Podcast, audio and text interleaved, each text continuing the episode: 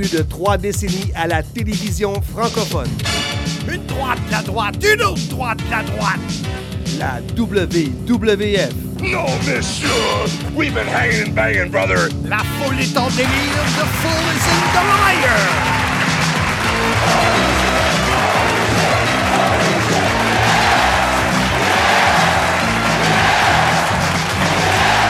La WCW. Order.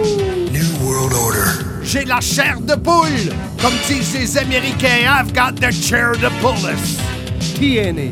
Impact. L'arbitre demande le prix et on parle pas de fromage.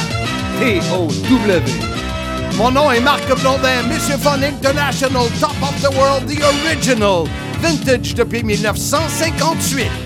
Voici mon podcast. Soyez-y, mesdames, messieurs.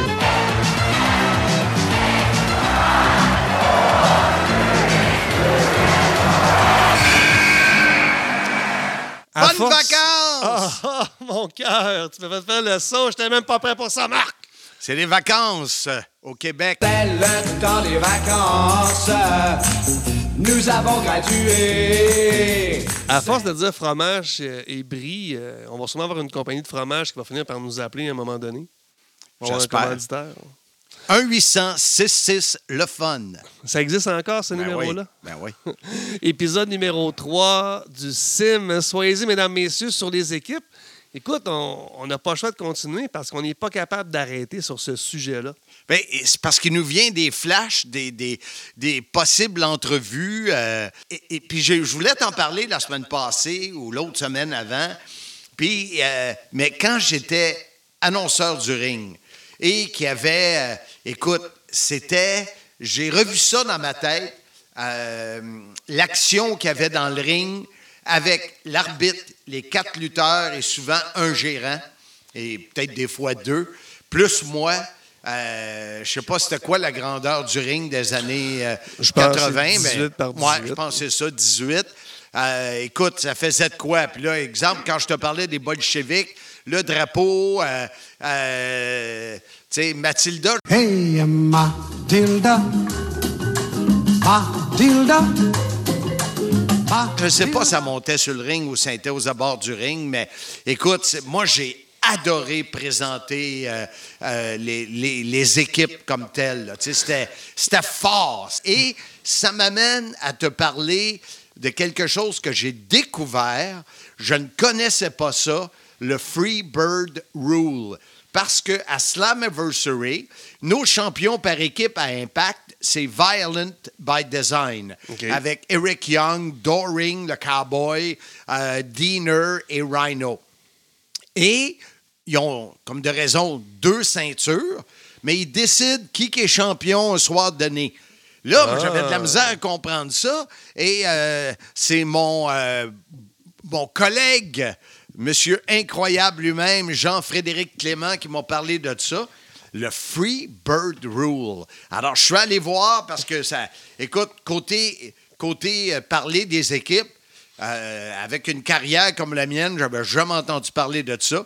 Eux, euh, les Fabulous Freebirds étaient à WCW et à la NWA. C'était Michael Hayes, euh, Jimmy Garvin, Buddy Roberts, Terry Gordy et Bad Street. Et euh, cette équipe fut la première à partager les titres par équipe entre les membres du clan qui est désormais repris dans plusieurs fédérations sous le nom de Freebird Rules. Et cette équipe était euh, en, fonction de 79 à 1994. Ah. Merci Savais-tu, pour, euh, toi, Freebird Rule? Non, ça, je ne savais pas. Puis j'essaie de me remémorer euh, des factions comme ça qui euh, décidaient qui, allait aller euh, sur le ring pour défendre les titres. Puis malheureusement, j'ai aucune, aucune notion de ça. Tu sais, quand euh, quelqu'un nous avait envoyé un courriel euh, euh, dans un, un épisode précédent et il nous parlait des Four Horsemen, euh, je ne sais pas si eux l'ont fait parce qu'il était, était plus que deux. Je sais pas non plus, mais tu sais, parfois, Marc, on s'éloigne un peu de notre thématique parce que tu sais, c'est ce que toi, tu as vécu, tes, tes moments privilégiés euh, de, des trois décennies. Donc, euh, je- je- on se fait un petit peu pitcher ici et là.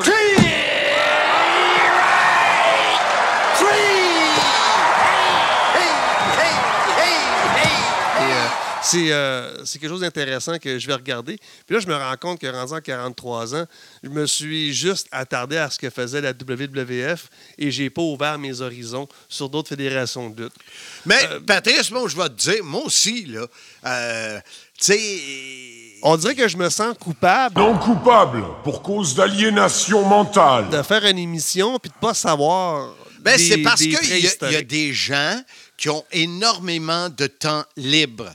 Tu sais, prends Pat, Pat Laprade, prends. JF Kelly. Mm. Tu sais, ces gars-là, euh, ils n'ont pas de femmes, ils n'ont pas d'enfants.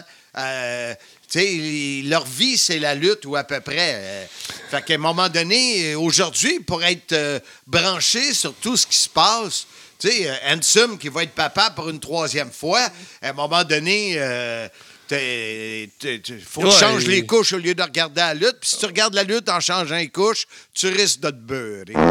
Eh, Exactement. Et puis, euh, avis à ceux et celles euh, qui euh, sont célibataires, ben, Pat et Kelly, je pense qu'ils ont un petit peu de temps pour quelqu'un pour faire des petites Ben non, caresses. ben non, il n'y a pas de temps. Ils veulent passer le temps sur la lutte. C'est correct. Toi, quelle équipe au Québec euh, tu dirais, là? On parle d'équipes euh, qui ont euh, fait les grandes ligues, ou bien on parle Non, on des parle équipes- d'équipes québécoises. Les Rougeaux, Québécois, euh, pff, côté euh, lutte indépendante locale, sûrement la TDT. Euh, Une? Arrête de faire des bêtes. Colin, c'est quoi ça? Pète chez vous. Non, messieurs! euh, ben, j'ai dit ce que j'avais à dire. Bon. Ben, on dirait une, que tu cherches. Je te demande une équipe, t'en nommes deux, tu continues à chercher. Non, mais c'est parce que c'est dur. Euh, Ben, écoute, euh, OK. euh, euh, les, Rougeaux, je les ai connus trop non, t'en tard. as même nommé trois. Oui, j'ai dit les, les Rougeaux, Les Québécois, et puis TDT. TDT. Fait que je suis allé dans trois époques différentes. OK. 80, 90, 2016. Fait que c'était Ben, compliqué de, 2021. de trouver une. Oui, équipe. ben, OK. Ben, parce qu'il n'y en a pas d'autres.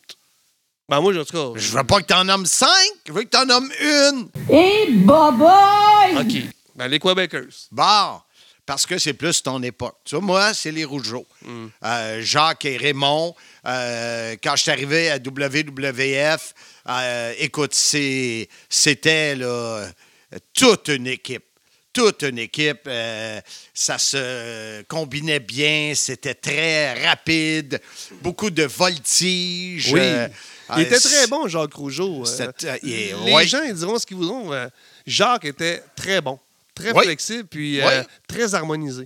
Et j'en profite pour souligner la part de IG, Gestion de patrimoine, Bureau de Montréal, Rive-Sud. Mes amis Sylvain Briand, LP Toupin et Maxime euh, sont là et euh, sont vraiment là pour euh, regarder de près euh, votre retraite, comment ça va aller, de vous euh, euh, prodiger des conseils? Alors, ne vous gênez pas, je le dis à chaque semaine. Euh, Écrivez-moi en privé, je vais vous mettre en contact, vous ne serez pas déçus. Merci à IG, Gestion de patrimoine, Bureau Montréal et Rive-Sud. Fait qu'on poursuit notre épisode numéro 3 sur les équipes. On a parlé de plusieurs choses et au Québec, euh, les frères Rougeau, euh, la dynastie des Rougeau. euh, écoute, ça a commencé avec l'oncle, le père, il y a eu les frères, il était trois avec Armand.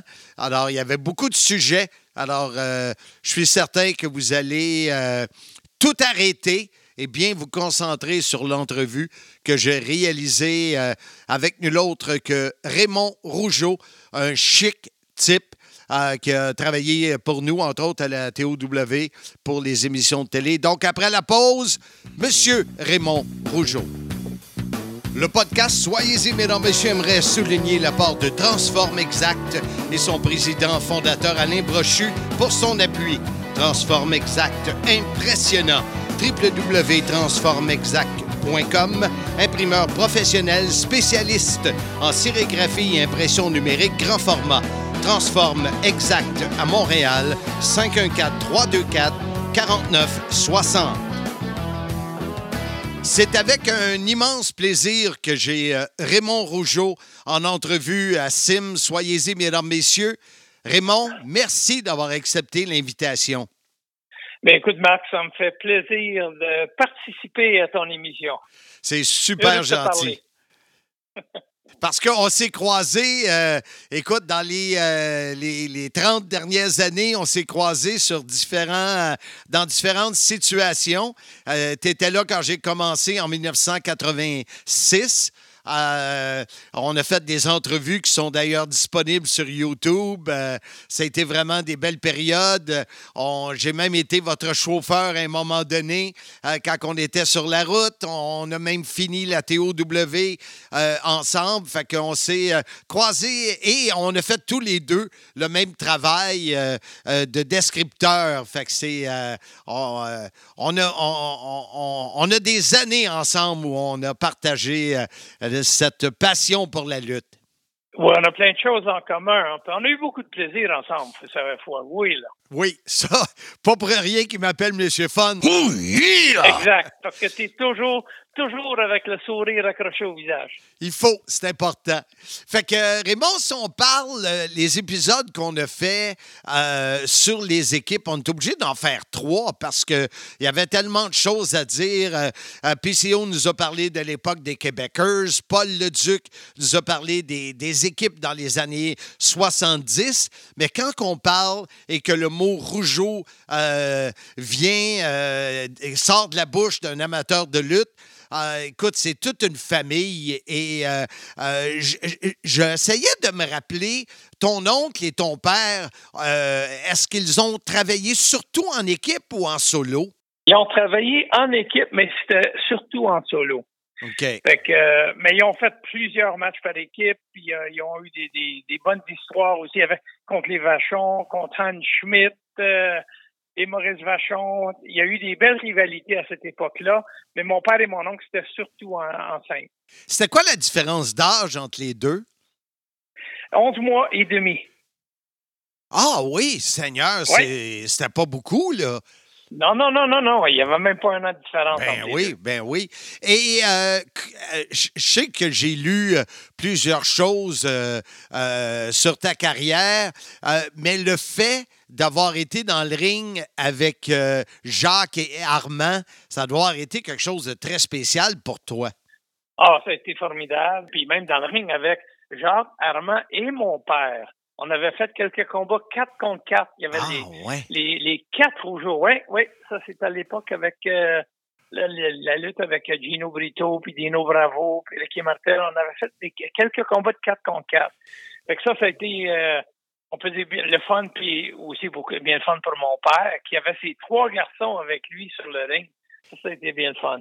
Mais oui, j'ai- d'avoir participé, partagé le ring avec euh, Jacques et Armand, euh, ça a été euh, des très beaux moments parce que plus tôt dans la carrière, moi, j'ai fait des combats en équipe avec mon oncle Jean, Johnny Ah, ouais. Rougeau. J'en ai fait en équipe avec mon père, Jacques. Et puis, euh, même mon père et moi, on avait été champions par équipe ensemble. Ah, tu vois, ça, c'est le bout, je savais pas. Wow! Ça, on apprend toujours quelque chose, hein? Maison, maison. Puis euh, de vivre, de vivre ces choses-là, euh, euh, écoute, je- je je- je suis jaloux de toi parce que moi, j'ai perdu mon père très jeune. Alors, c'est Ouais. des, choses que j'ai pas eues. ben, c'est sûr, je ne suis pas lutteur, mais des, des, des, des feelings ou des choses que tu partages avec, avec ton père, c'est vraiment quelque Ah. chose qui est, que tu gardes Ouais. à vie. Ah oui, oui, on, on oublie, on oublie jamais ces moments-là. Puis j'ai eu une relation privilégiée avec mon père parce que, tu sais, j'ai commencé à m'entraîner à l'âge de 13 ans. Fait que là, m'entraînais avec mon père et même il m'emmenait dans des shows de lutte. Et puis, euh, on a voyagé beaucoup ensemble. On a lutté, euh, on a lutté pendant six, six ans ensemble. Wow. Euh, on est allé lutter au Japon. On est allé deux mois au Japon, mon père et moi. On était revenus par Hawaï en revenant. On a lutté aussi dans le nord-est de- des États-Unis. On allait à, à Buffalo, Rochester, Cleveland, Détroit, Cincinnati, alors que j'avais 18 ans, puis 17 ans, puis mon père luttait encore. Fait que c'était le fun, on voyageait ensemble comme ça. Et Seigneur, que tu vas avoir la, la- la tête remplie de souvenirs. Bien pleine. Et pour la plupart des, des amateurs de lutte qui euh, nous écoutent, euh, la période euh, des euh, frères Rougeau, Jacques et Raymond, c'est vraiment à la WWF que les gens se souviennent. Mais vous avez fait le. Vous êtes, arrivé quand à la WWF exactement? En janvier 1986, euh, Vince McMahon a voulu nous rencontrer et on a fait notre première tournée avec le WWF en février 86 en Australie. Donc, on, est, on, était, on a presque commencé en même temps. J'ai commencé en 86, moi, autour de l'été, à être annonceur Bon, ben, du ring. Ouais. Bon, ben c'est ça. Nous, ça faisait depuis février qu'on avait commencé euh, sur le ring. Puis comment. Et d'ailleurs, Oui, la première partie de 86, il a fallu que les autres ils travaillent pour sortir nos papiers de travail pour les États-Unis. Fait qu'il n'y avait pas de problème qu'on ait lutté en Australie. Ça prenait pas de papier pour euh, les, les États-Unis. Puis euh, on luttait aussi du côté canadien. Pendant ce temps-là, ben, ils sortaient nos papiers de travail. Puis on les a eus vers le mois de juin 86. C'est là qu'on a commencé les États-Unis euh, à temps plein. Puis comment vous vous êtes senti euh, de, de, de laisser une promotion québécoise pour aller, euh, comme les autres vedettes, d'aller à la WWF dans le temps?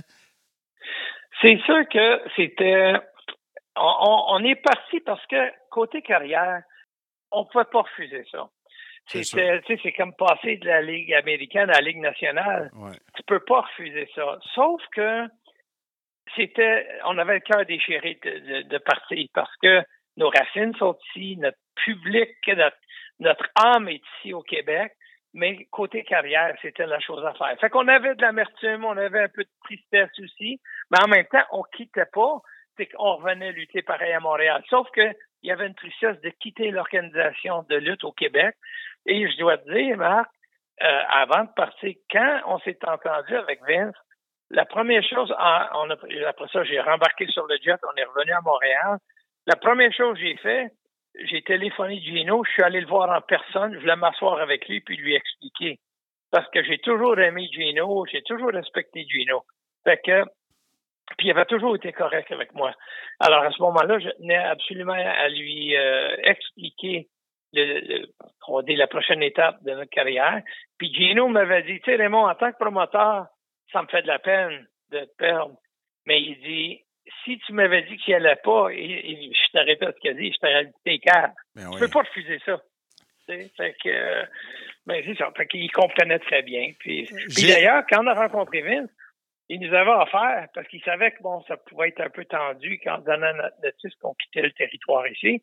Il dit, si vous voulez, je vais vous embarquer sur le payroll tout de suite, puis vous euh, vous arrêtez. Puis j'ai dit non.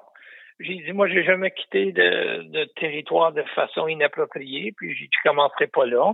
J'ai dit de pas m'embarquer sur le payroll. Je vais terminer mes dates avec Gino qui était booké, puis je voulais le rencontrer. Fait, ça, il a, il a toujours respecté ça, par exemple. Il dit, wow. Parce qu'il y en a qui avaient dit, OK, bye, on, Ah on brûle le pont en arrière, on s'en fout, on s'en va dans un plus gros pont. Mais moi, j'ai jamais brûlé le pont. Ouais, c'est parce qu'à un moment donné, quand tu reviens en arrière, le pont n'est plus là, là, c'est ça qui est plate. Fait que toi, tu, Ouais, tu- comprends question ça. C'est une, question de principe, une Ouais. question d'éthique aussi. Là. Ouais. On a eu Gino, on l'a eu en entrevue euh, il y a quelques épisodes. Et ce que lui nous disait, c'est qu'il regrettait de- de- d'avoir essayé trop longtemps après que toutes les vedettes locales étaient parties avec Vince. Euh, il aurait dû tirer la plaque. C'est son seul regret parce qu'il comprend que Dino, vous autres, Rick, etc., euh, Ouais. il comprend très bien, mais il dit j'aurais dû comprendre plus vite puis arrêter. Mais garde, on, euh, on, Ouais, on ça, apprend, il- on apprend.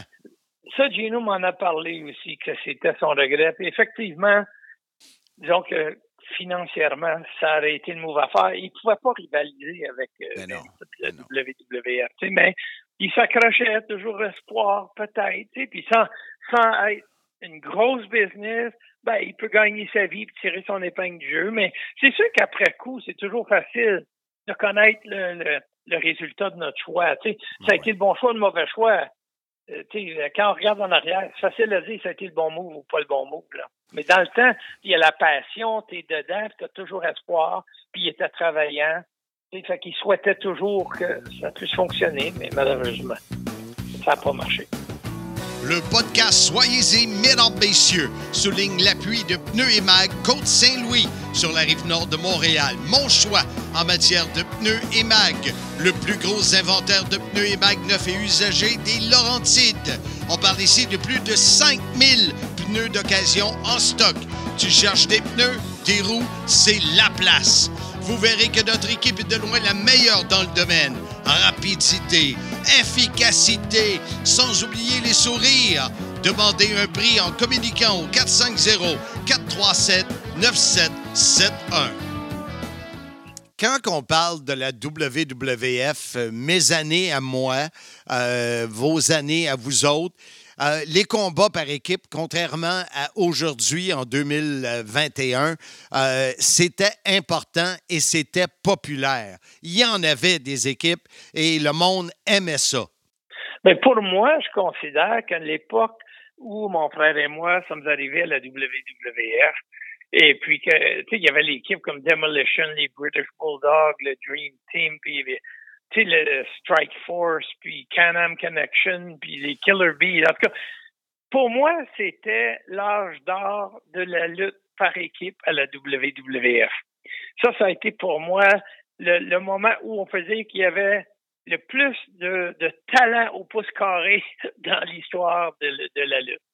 Et des, équipes aussi. C'est, oui, mais je parle, non, mais je parle, je parle de la lutte par équipe. Là. Ah oui, OK. Non, là, je, non, non, là, je cite de la lutte par équipe.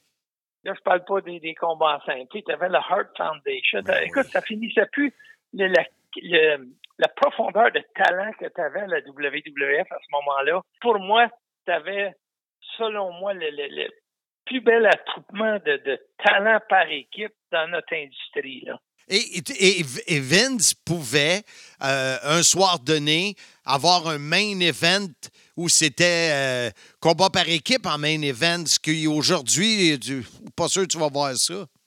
Oui, non, c'est ça.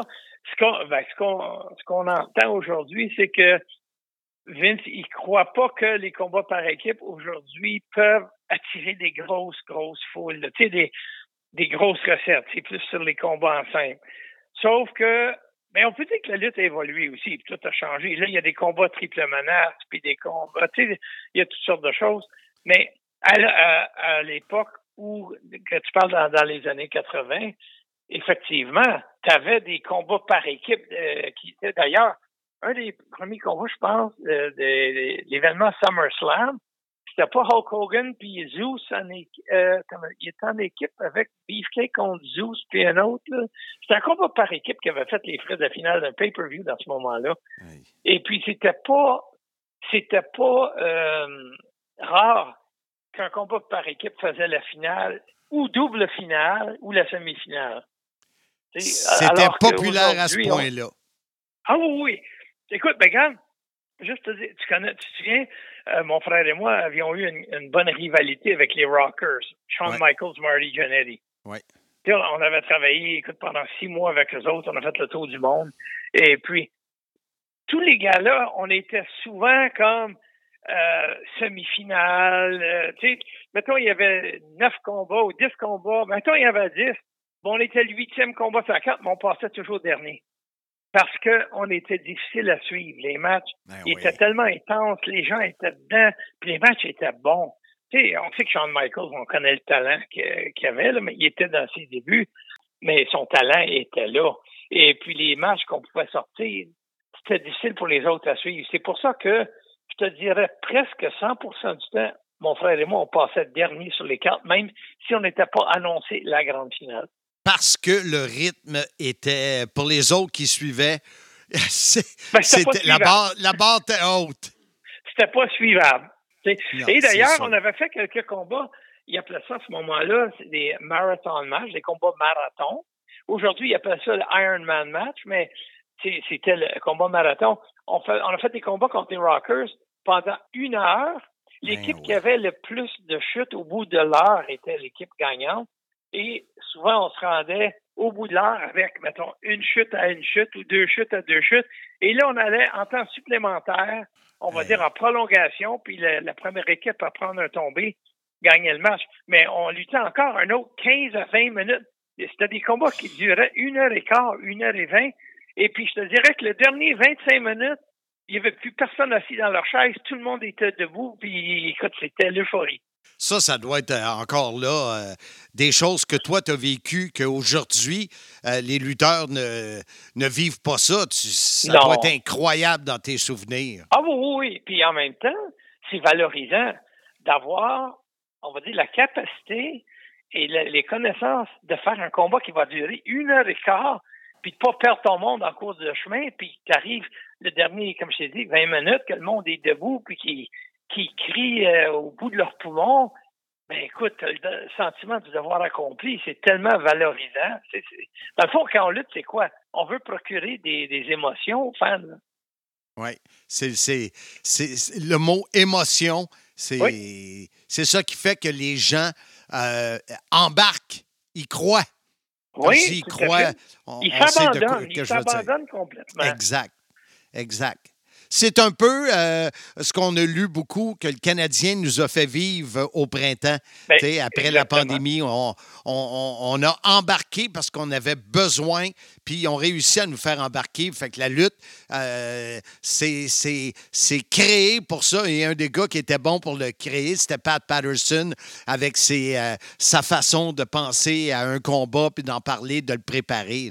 Ben, Pat, tu le connais, c'est un génie. Pat pensait lutte 24 heures par jour, 7 jours semaine. Je pense que quand il dormait, il rêvait lutte, puis il se levait le matin avec des idées qu'il avait rêvées, puis il essayait d'élaborer là-dessus.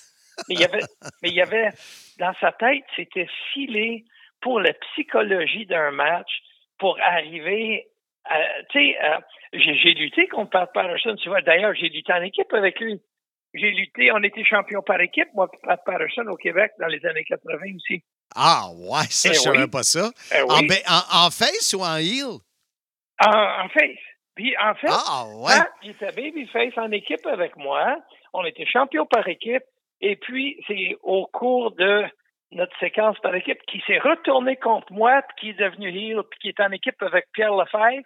Et c'est là que mon frère a embarqué en équipe avec moi contre Pierre Lefebvre et euh, Pat Patterson. Wow. Mais ça a été une belle, belle rivalité avec Pat Patterson. On a lutté euh, au Colisée de Québec, Pat et moi. Tu sais, je te parlais des euh, combats marathon, mais, tu sais, des une heure, puis les, les- tu le- celui qui avait le plus de chutes après l'heure gagnée, hein, comme on a fait avec les Rockers. Puis j'en avais fait un en single contre Pat Patterson à Québec. Ça a été la folie, ça a été fou, là, tu le- encore une fois. Mais Pat, il y avait la psychologie d'un match, comment monter ça? T'essayes pas de que le monde soit debout au bout de 30 secondes. Tu vas lutter pendant Non. une heure. Fait que tu pars ça. et tu crées ton histoire et tu montes ton histoire. Les, les gens, sans s'en rendre compte, sont bien assis dans leur siège. À un moment donné, mais ils ont les- le dos décollé du dossier. À un moment donné, ils sont assis plus sur le bout. Puis après ça, ils sont debout, puis à côté par les barricades. Tu sais, c'est- ça de terminer ton match comme ça. Fait que Pat, Un, il un crescendo. Oui, tout à fait. Tout à fait. Raymond, dans ce temps-là aussi, il y avait beaucoup de, de multi-chutes, des deux de trois à finir. Oui. Euh, c- ça, c'est une autre chose qu'on voit moins ou presque plus. Hein? Ben, c'est ce que je la mentalité qui a changé là-dessus, c'est que quand on faisait des, surtout la finale, qui était deux chutes de trois, ça c'était monnaie courante au, Québec quand j'ai commencé dans la lutte. Mettons les 10, 10 15 premières années, ça a été ça. Et puis après ça, les promoteurs, ce qu'ils ont dit, c'est qu'ils voulaient pas faire battre euh, leurs étoiles. Mettons, je lutte contre Pat Patterson, puis on est tous deux montés. Ben, c'est ceux qui sont fait un 2 de 3, mais il va falloir que Pat y perde, puis il va falloir que je perde, puis qu'après ça, dans la troisième chute, là, tu arrives à la fin du combat. Mais entre-temps, tu as battu Pat, puis tu m'as battu aussi. C'est Ouais. là, je pense qu'ils ils ont, ils ont changé la mentalité ou ils ont évolué pour dire pourquoi qu'on ferait battre nos gars? Fait que quand tu fais une chute, ben, il y en a un qui se fait battre, puis souvent de façon controversée, qui laisse l'ouverture de revenir, tu sais, puis fait que de là, ils ont éliminé le 2 de 3. Si on revient à ces années-là, euh, Raymond, et on parle euh, de Fabulous Rougeau Brothers, Ouais. les rivalités. Si tu avais à, à faire, mettons, top 3 ou peut-être plus des rivalités, tantôt tu as parlé des Rockers, Oui. euh, c'est quoi les, les- les- quelle rivalité que tu retiens le plus de Jacques et toi en équipe comme les Fabulous Rougeau Brothers? Ben, avec les Fabulous Rougeau Brothers, c'est avec les Rockers. Parce que ça a été très intense. Écoute, quand on avait malmené Shawn Michaels, quand on l'avait frappé avec le mégaphone, parce qu'on était dans du heel, nous autres, là. Ouais. Et puis, les, écoute, il y a des, des filles qui pleuraient parce qu'on on, maganait Shawn Michaels, tu sais, parce que les filles l'aimaient, Shawn. Puis, les- puis il y, a- il y a- il y avait beaucoup de sympathie. Fait c'était l'intensité des émotions qu'il y avait qui, que je peux dire. Puis en plus, c'est qu'il y avait la qualité de combat qu'on livrait avec eux et le fait que c'était des bons travailleurs. Fait que t'arrives là-dedans, et puis là, tu sais, je te donne un exemple, puis pas pour dénigrer personne, mais des combats contre Nikolai Volkov et Iron Sheik, on va dire la qualité de combat, c'était pas la même chose parce que Sheik et Volkov, ils étaient assez limités dans ce qu'ils pouvaient Ouais. faire. Tandis qu'avec les Rockers, il n'y avait pas de limite de ce qu'on pouvait faire. Fait que là, les limites, c'était notre imagination. Alors de là, on pouvait amener ça à des niveaux, euh, toujours essayer d'atteindre des niveaux euh, supérieurs, que jamais atteints. Mais il n'y avait pas de limite. C'est pour ça que ça a été une belle, belle rivalité avec les Rockers. Garage Martin-Henri, mon choix sur la rive nord de Montréal. Pour tous les services mécaniques automobiles et moto. Et ceux de Monsieur Fun. C'est une équipe attentionnée, honnête et surtout serviable.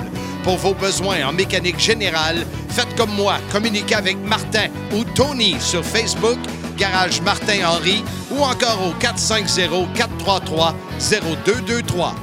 Mais l'autre rivalité, je peux dire, dans toute ma carrière, qui est par équipe, qui m'a qui m'a marqué le plus, puis laquelle je peux dire, ça a été la rivalité la plus intense, c'était ici au Québec contre les Garvin. Quand on avait fait, le- il y avait eu le massacre Ronnie et Jimmy, de? Saint-Jean-Baptiste, puis après ça, le retour, mon frère et moi contre les Garvin, on faisait Falcon partout en province. Et puis, écoute, on était tellement aimés des amateurs de, de lutte, et puis les Garvin étaient tellement détestés, c'est que quand on embarquait, là, juste, même, juste nous présenter sur le ring, le volume d'intensité était à côté au fond. Fait que c'était, puis des combats, écoute, c'était solide, c'était intense. On le savait le lendemain qu'on avait lutté. on, était que c'est- des genres de combats que j'aimais bien. Ça, je peux dire, c'est des deux plus belles rivalités que j'ai eues par équipe.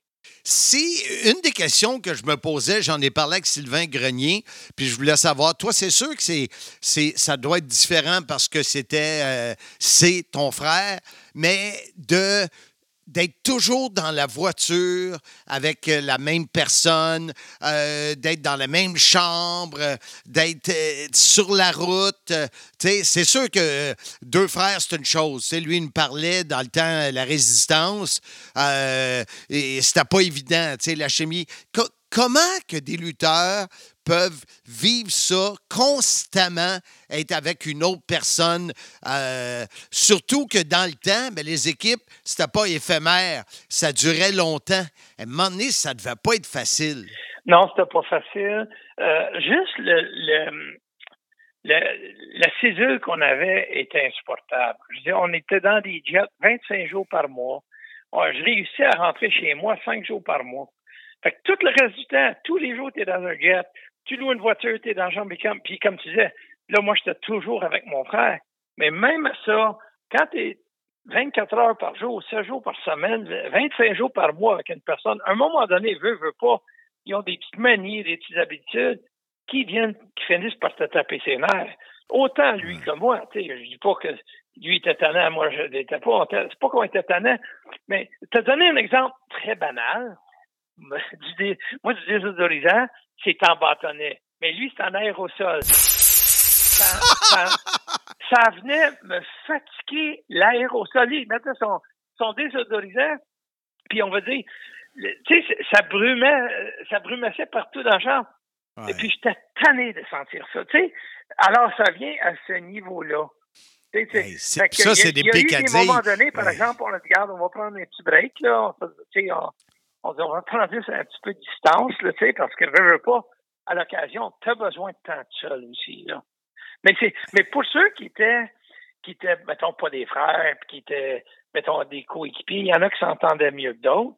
Mais malgré ça, je crois que il y en a, ben tu sais, à l'époque, il y en a, tu sais, souvent ça sortait, puis ça allait d'un bar, puis ça buvait un peu, tu sais, puis ça. Je pense qu'il s'évadait un peu par ça.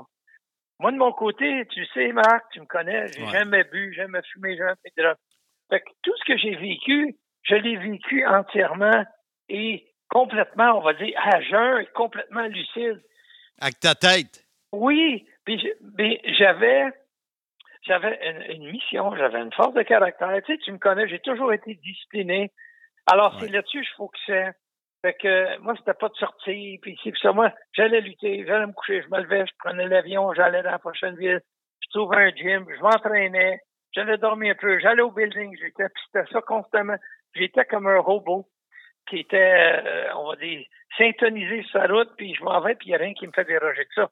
Mais aujourd'hui, quand je regarde, je peux dire honnêtement, ça a été les années les plus difficiles de ma vie. Ah oui? Oui, pour moi, c'était très difficile. Parce que comme je t'ai dit, j'avais pas d'échappatoire. Et moi, j'adore être chez nous dans mes affaires. J'étais jamais chez nous, toujours dans les hôtels, toujours tout seul. Ça, ça use. C'est sûr. Et, puis, Marc, je vais être très honnête avec toi.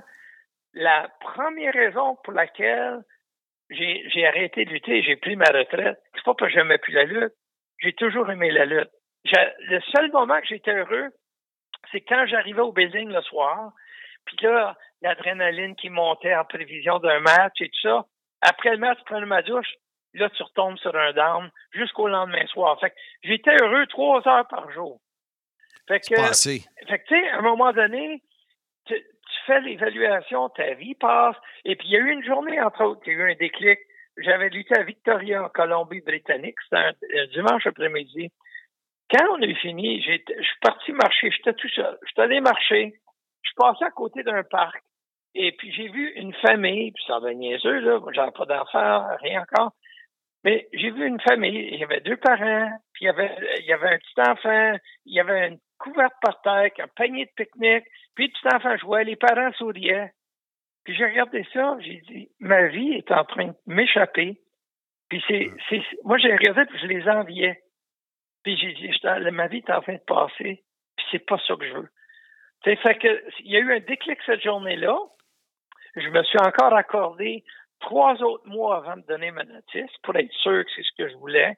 Mais j'ai jamais regretté. Puis comme je t'ai dit, c'est pas que j'aimais pas la lutte, mais j'étais plus capable. Le voyage, j'avais des nausées arriver dans les aéroports.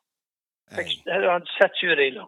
Puis quand tu parles de ça, c'est au moment euh, au moment où. Parce que je pense que c'est toi qui m'as remplacé euh, euh, quand tu as commencé euh, à commenter, être commentateur pour la WWF. Oui. C'est tout dans cette époque-là. Là. Ben, en fait, moi, j'avais donné ma notice au mois d'août. Le lendemain de SummerSlam. Quelle année qu'on parle? 89. Oui. OK. Fait que le lendemain de SummerSlam, on faisait la télévision, puis on était à Hartford, Connecticut, je crois. Puis c'est là que j'ai donné ma notice à Vince. Mais j'ai donné une notice de trois mois parce que je voulais quand même lui laisser le temps. Moi, tant que moi, je serais parti cette journée-là, mais par respect pour Vince, pour la business et tout, j'ai donné trois mois d'avis pour qu'il puisse rentrer une autre équipe. Mon frère, là, ça lui donne trois mois pour commencer à monter une équipe, puis nous autres, nous sortir tranquillement, une nouvelle rente. Fait que ça ne crée même pas un vide dans son organisation. Et c'est mhm. là que Vince, il, m'avait dit, dit donne-moi une semaine, puis je vais te faire une proposition que tu pourras pas refuser. J'ai dit, Vince, j'ai dit, je, comprends, mais j'ai dit, j'ai plus besoin de ça aujourd'hui.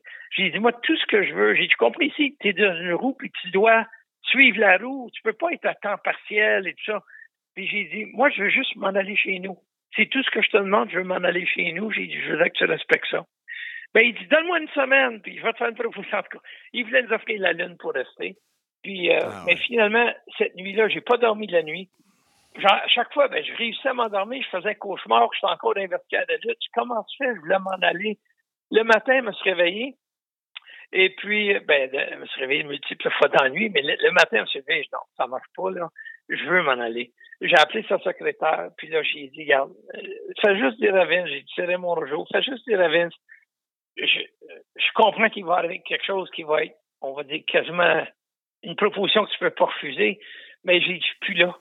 J'ai dit, moi, c'est plus une question d'argent, je veux m'en aller chez nous. Fait que j'ai demandé qu'il respecte ça. Fait que là, il a respecté ça, sauf que Zappa, il faut que je trouve une façon de le garder. Et c'est de là qu'il m'a approché pour que savoir si j'étais intéressé à, à devenir devant la- à changer de place, aller devant la caméra, faire des entrevues, faire des commentaires, puis tout ça. Mais moi, j'avais dit, j'ai jamais suivi de formation pour ça. Je sais pas si je vais être capable. Il dit, oh, oui, you'll do great, don't worry, ça va être du plaisir, puis tout ça. Fait qu'en tout cas, j'ai demandé c'était quoi l'horaire, puis à ce moment-là, on tapait un soir, puis c'était sur trois semaines trois semaines d'émission qu'on tapait. Ouais. Fait qu'il dit, tu vas venir sur les tapings, tu vas faire des entrevues, puis il dit, tu vas faire, c'est une fois par trois semaines. Fait que dans le fond, je travaillais 17 jours par année. Fait que Ouais. j'ai dit, ouais, ça, je suis capable de vivre avec un horaire de même. Puis j'étais heureux, ça me gardait dans un, milieu que j'adorais, mais sans être obligé de subir la route. Fait que, puis là, j'ai commencé comme ça, mais tu sais, tu sais comme moi, bon, il, il a aimé ce que j'ai fait, puis là, il m'a impliqué de plus en plus, puis là, ben là, c'était rendu, ben, une journée par semaine, j'allais à New York, puis là, après ça, ben, lui, il m'a emmené sur les pay-per-view, il à tous les tapings. Bon, ça a été correct parce que ma passion aussi pour le- les commentaires euh, s'est développée. Fait que c'était pas pénible. Puis c'était une journée par semaine. Puis tu te souviens, attends, je, euh, je m'étais même acheté un avion, puis je me volais ouais. moi-même à New York euh, les semaines. Fait que là, moi j'adore piloter, j'adore faire des commentaires. Fait que là, je jouais l'utile à l'agréable. Il fallait que je voyage pour aller à New York, mais je me voyageais moi-même avec mon avion. Puis tu restais dans ta passion. Ah, ben, dans mes deux passions, l'aviation et la lutte. Que- C'est ça. Mais puis du côté du ring, je me suis jamais ennuyé de ça. C'est comme la switch. Moi, je suis très heureux de ce que j'ai accompli dans ma carrière. Puis avec mon frère, on a atteint des sommets que, je dis, il y a personne dans la famille a déjà avait atteint. Fait qu'on a emmené le nom Rougeau sur le- le- l'échelle planétaire. Fait que moi, j'étais très heureux, très satisfait de ma carrière. Et après ça, je suis devenu commentateur. Puis encore là, j'ai atteint des beaux niveaux côté commentateur aussi. Intervieweur anglais, français, euh, tu sais, toutes les slam jams, les face-to-face, en tout cas, nomme, nomme-les, je les ai toutes faites, les entrevues live sur le ring pour Vince, tu sais. Fait que pour moi, c'était wow. Tu sais, c'était un, bon, un bonus, ce à quoi je me serais jamais attendu, qui m'a été offert comme ça. Fait que j'ai prolongé ça encore pendant plusieurs années. Fait que, écoute, Ah, une carrière qui est incroyable. Comment Jacques euh, a réagi euh, quand toi, t'as dit c'est fini, je donne trois mois? Euh, lui, étais-tu au même, euh, t'as à la même place que toi? Oui, euh, en fait, on avait discuté ensemble. Tu sais, quand tu es en équipe, tu as quand même une responsabilité face à ton coéquipier. Fait que c'est sûr que si moi je quittais, lui, puis sans, mettons, lui, lui, ça le laissait tout seul, c'est sûr que ça le laissait d'une place qui était moins confortable. Fait qu'on avait discuté ensemble. D'ailleurs, on était au même endroit. Lorsqu'on était tannés tous les deux de la route, lui était prêt à donner une notice puis terminer là, dans trois semaines. Mais c'est moi qui l'a, qui l'a, on va dire, qui l'a raisonné, qui lui a dit, regarde, c'est peut-être juste une mauvaise passe là, qu'on, qu'on traverse. Laissons-nous trois mois. Puis si on file encore comme ça dans trois mois, on pourrait donner notre notice ensemble. Fait qu'il était d'accord avec ça. Et quand j'ai donné ma notice, juste après SummerSlam 89, ben, il était avec moi. On a donné notre notice ensemble. Il était tout à fait d'accord. Jacques Ok. était un petit peu plus, euh, on va dire, euh, émotif que moi ou impulsif. Quand on est revenu, quand on a fini notre dernier soir, on est revenu. Lui, il voulait tout brûler son stock. Il brûle mon stock, c'est fini, je ne plus jamais, c'est terminé. Moi, j'ai suggéré, attends. Mais pour moi, dans ma tête, j'étais plus là que lui, mais je suis pas impulsif. Moi, j'ai donné ma notice, c'est fini, j'ai plus d'attache, j'ai plus rien, je commence comme commentateur, ça va être le fun. Mais j'ai dit, brûle pas tes affaires, serre-les pour ne plus les voir, comme ça tu vas décrocher, et puis on s'en reparle dans six mois. Fait que si dans six mois, on regarde, on dit, ben regarde, ça nous manque, parce qu'il y a des gars qui disaient, tu vois, vous allez voir, dans deux mois, vous allez supplier Vince de revenir, puis tout ça. J'en doutais, mais il n'y a rien d'impossible. Fait que j'ai dit, donnons-nous six mois. Dans six mois, on s'en reparlera. Puis euh, j'ai dit, à ce moment-là, si, les, si tous deux, on veut retourner, ben, on rappellera Vince, puis on lui demandera si on peut retourner. Si ni un ni l'autre veut y aller, ben, c'est terminé.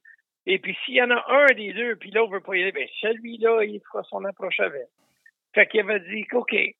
Ben là, tu sais, Jacques, au bout de deux mois, c'est là, à un moment donné, il a parlé, là, il faudrait, il faudrait regarder une date pour retourner, il faudrait appeler Vince.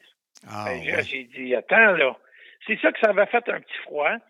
Parce Ok. que on avait dit qu'on se donnait six mois. Il dit, ouais, mais moi, il faut que je travaille, puis il faut que je retourne, puis tout ça. Fait que, ben, j'ai dit, garde, on avait dit six mois. Si tu me demandes aujourd'hui, C'est non. tu sais, euh, regarde, il faut se décider. Moi, c'est non. Mais j'ai dit, je me permets le six mois comme on avait dit. Ben, fait que là, ben, c'est ça. Il avait, il avait réagi un peu. Tu me laisses tomber, tout ça. Tu me laisses pas tomber. On avait convenu de six mois. C'est ça. J'ai rappelé, c'est toi qui voulais brûler tes affaires. Je t'ai dit, attends, attends dans six mois. Mais là, en tout cas, là, il est en réaction un peu. Mais j'ai dit, regarde, moi, c'est, j'y retourne pas. J'ai dit, je me laisse six mois. Si tu veux y retourner avant, vas-y. Et puis, ben, j'ai dit, si tu me demandes aujourd'hui, moi, j'ai dit, chaque jour qui passe, je suis de plus en plus heureux de ne plus être sur la route que sur le ring. Fait que c'est là qu'il a appelé. Il est retourné comme de Mounty avec, euh, euh, Mounty. Puis après ça, il a fait équipe avec Pierre Calwood. Les Québécois. Oui, exact. Fait que, mais c'est comme ça que ça s'est passé. On a donné notre notice ensemble, on est parti. Et puis là, au bout de quelques mois, lui, il voulait retourner, mais moi, je voulais plus retourner. C'est là qu'il est retourné comme demandé. Puis, lorsqu'il est retourné, est-ce que quelques mois plus tard, il t'a dit, Raymond, six mois, il est up, tu t'en reviens-tu ou c'était fini? Là? Vous Non, on aviez... n'a pu- on n'a plus reparlé parce que C'était fini, là, le six lui, mois, c'était out. lancée comme demandé, puis ça allait bien, son affaire. Ouais. Fait que Ouais. c'était super. Puis moi, j'étais très heureux euh, comme commentateur. Fait qu'on a, on n'a jamais reparlé qu'on retournait. Puis moi, de toute façon, ma décision était prise. Euh, je retournais plus, c'était terminé pour la lutte. Fait que le, le point final était là. Si je te dis euh, WrestleMania 3, Oui. C'est c'est quoi qui te vient en souvenir? Mon souvenir, c'était l'ampleur. Je peux pas dire que c'était notre match. On était juste un match sur la carte là, contre Valentine Beefcake avec Dino Bravo dans le coin. Mais c'était l'ampleur de l'événement. J'avais jamais connu euh, un événement d'une telle ampleur. C'était les vedettes de Hollywood qui étaient là. Ouais. Euh, c'était le, le- écoute, c'est ah, c'est ça, c'est l'ampleur. Il a fallu qu'on arrive là le matin. Vince a demandé qu'on soit là à 10h30 le matin pour être sûr que personne ne soit pris dans le trafic qui arrive et c'est ça. Fait que j'étais, là, moi, le matin, et puis je suis rentré dans le building, je regardais les sièges, la, la, la grosseur du building. Même je suis monté à pied jusqu'en haut pour regarder le ring. Comment on voyait ça d'en haut, j'en revenais pas. C'était un petit carré au milieu d'un grand, grand building. Là. Les gens regardaient plus, selon moi, sur les écrans géants que sur le ring. Parce qu'on avait l'air Oui. quelques fourmis en bas, là, tu sais. Fait que je peux dire que c'est l'ampleur de l'événement qui m'a marqué. Euh, c'était- Pour moi, ça a été le plus gros événement. Raymond, euh, je t'avais dit, un 20 minutes, une demi-heure, on a fait presque 50 minutes. Euh, merci. Merci beaucoup de ta générosité, de ton temps, de la personne que tu es, que j'ai toujours respectée. Fait que Ah, je te merci. dis un gros merci. Je l'apprécie énormément, mon ami. Ben, merci beaucoup, Marc. Puis le respect est mutuel. Puis euh, n'importe quand, ça me fera plaisir. Puis écoute, je te souhaite une belle continuité. Merci beaucoup. Au plaisir, Raymond. Au plaisir. Bye-bye. Bye. Le podcast Soyez-y, mesdames messieurs, aimerait souligner l'apport de la Shop à pâte pour son appui. La Shop à pâte au 790 Sainte-Hélène à Longueuil, une épicerie fine que tu te dois de découvrir un vrai coup de cœur. L'Italie dans ton assiette. Une fabrique de pâtes 100% semoule style italienne. Les meilleures pizzas sauce maison et des plats préparés maison dont le mac and cheese. La shop à pâtes 100% québécois y approuvé. Aliments du Québec. Visite shopapâtes.ca. Je sais pas si tu me regardais, mais j'avais le sourire aux lèvres. euh, tout le long de l'entrevue, j'ai été captif. Euh, ça a été wow. Merci beaucoup, M. Raymond Rougeau. C'est de généreux temps. Oui, puis ce qu'on va dire à nos auditeurs, Patrice, c'est qu'on a fait une entrevue de presque une heure, 50 quelques minutes, Euh, et, et, je vais garder Oui. certaines sections de l'entrevue pour d'autres épisodes. J'en ai profité pour, euh, pour lui parler de l'événement avec euh, euh, Dynamite Kid et son frère. t'as dit British Bulldog au début. Ouais. Puis c'est le fun que la seule Ouais. affaire que tu as retenue de 50 minutes, c'est que je me suis trompé, c'est un nom. Non, c'est pas ça que j'ai retenu. C'est la longueur de ses réponses. Puis je je me disais, waouh, il est tellement généreux parce que je me rappelle quand on a débuté le podcast, t'étais pas trop chaud à l'idée de déranger euh, les gars, des appeler parce que ça fait longtemps que tu leur as pas parlé. En plus, euh, tu sais pas si ça les intéresse. Tu as peur de déranger. Puis à force de te pousser, ben, on voit le résultat aujourd'hui. C'est positif. Fait que merci, Patrice. De rien, Fait que c'est ça, écoute, euh, ça termine une autre, un autre épisode sur les équipes. C'était vraiment fascinant. Un gros merci à IG j'ai encore mordu ma langue. Aïe aïe, tu me fais mal à mon cœur d'animal. IG Gestion de patrimoine, Bureau Montréal Rive-Sud, LP Sylvain Maxime.